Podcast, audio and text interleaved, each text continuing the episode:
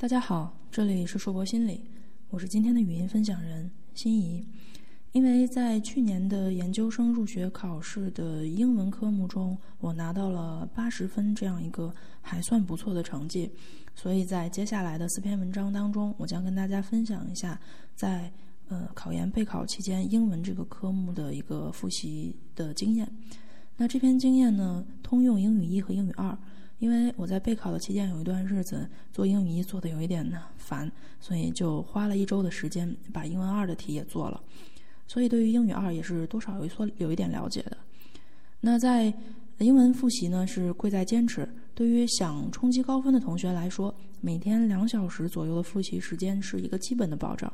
而在真题的练习当中呢，三小时做完一套卷子这种练习也是必须要有的。如果说在过去的一年英语复习中，我有什么遗憾和可以改进的地方的话，那就是我从来没有卡着三小时做过一套完整的卷子，也没有写过一篇完整的大作文，这是不对的，非常不好。我不很非常不提倡大家这样做，所以也希望大家以我为戒。嗯，因为我从来没有做过英文的模拟题，全部都是用真题来练习的，所以本文也主要从真题练习的角度来分享一下考研英语的复习规划。那这一篇文章呢，主要分为四个部分。第一个部分就是关于考研英语分数构成和考试时间分配这样一个部分。第二个部分呢是关于词汇量和语法。第三个部分是关于复习计划和参考资料的一些经验分享。第四个部分就是关于真题要怎么练，主要是阅读理解和写作的部分。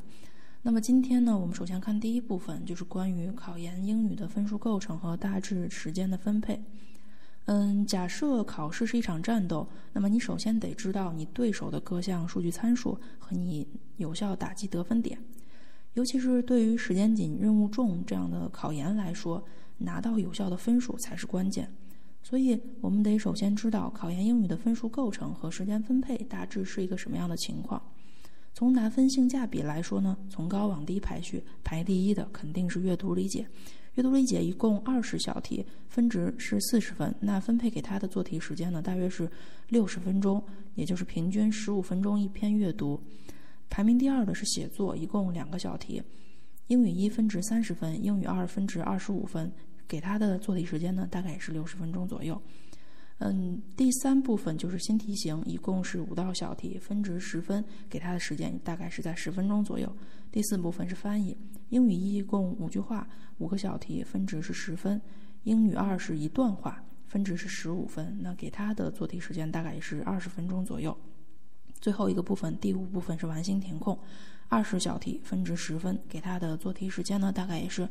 十分钟左右。那除去上面的这个累计时间之后，还剩下二十分钟。那最多肯定是，呃，你至少还要留出十分钟左右的时间来填涂答题卡。那一部分做题比较慢的同学呢，可能会在阅读和写作上花费更多的时间。呃，虽然说研究生入学考试啊，可能是你所遇到的考试中给的时间相对比较长的，但是英语考试三个小时，就我的临场体会来说，真的是嗖一下飞快的就过去了。所以平时的练习当中，一定要养成掐时间的习惯，只有好处没有坏处。人在考场的那种紧张的氛围下，容易看不，就是遇到看不明白的东西呢，就容易焦虑，一焦虑就容易卡壳，一卡壳就会浪费时间。所以平日练习里呢，控制时间，并且要对自己的能力水平有一个充分的了解，这样有助于考试的时候控场。呃，关于如何正确评价自己的能力水平，我会在后面也提供一个呃给大家的参考思路。在去年复习的时候，就有研友跟我说过，他阅读实在是做不下去，一个上午或者是一个下午就只做了一篇阅读。我其实对于嗯这种表示非常不理解啊，就是这样的练习它到底有什么意义呢？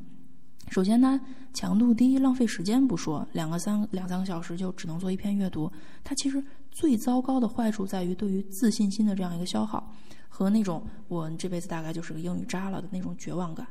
所以刚开始练习的时候，无论如何也至少把时间控制在三十分钟以内，再加上三十分钟把不懂的单词和句子整理出来，一个小时做一篇阅读已经不能更多了。随着练习的深入，速度得逐渐提升到十五分钟一篇，并且还能保证正确率这样的一个速度。那具体的练习方法呢，会在后续说明。考研英语有一个古老的说法，叫“得阅读者得天下”。那其实应该是“得阅读和写作者得天下”。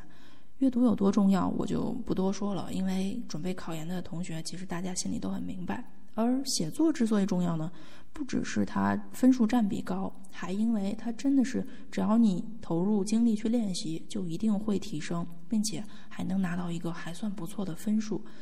所以，请一定一定要重视写作。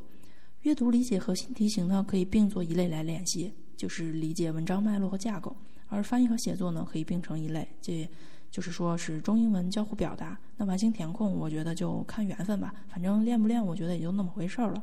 主要是它的呃拿分性价比实在是太低，也不太值得大家投入过多的精力在里面。那英语一和英语二，我在主观感受上的差别就是，英语一的单词和句子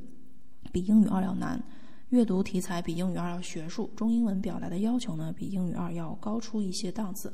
那考英语一的同学呢，可以拿英语二来练手。比如在复习的起步阶段，对于直接一上来就上英语一的真题，可能有点心虚，可以先拿英语二来练一下手，过个度。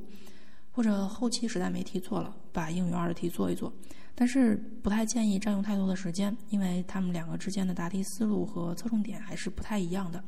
不过英文二的话，本身只有七年的真题，加上最新的一年也就只有八套题，所以一周左右的时间就是完全足够了。考英语二的同学呢，因为英文二本身的真题很少，稍微一做基本上就做完了，所以有追求的同学也可以挑最近几年英语一的题。嗯，建议是一一年以后，因为零九、一零和一一这几年的英语一的题呢，相对来说比较难，差别也比较大，所以不太建议拿来练手。从一一年以后的这几年的题拿来练练手也是可以的。那么今天的分享就先到这里，在下一篇中呢，我将跟大家分享一下考研英语基础的词汇量和语法部分的复习经验。我是今天的分享人心怡，那今天的分享就到这里，谢谢大家，我们下一次再见。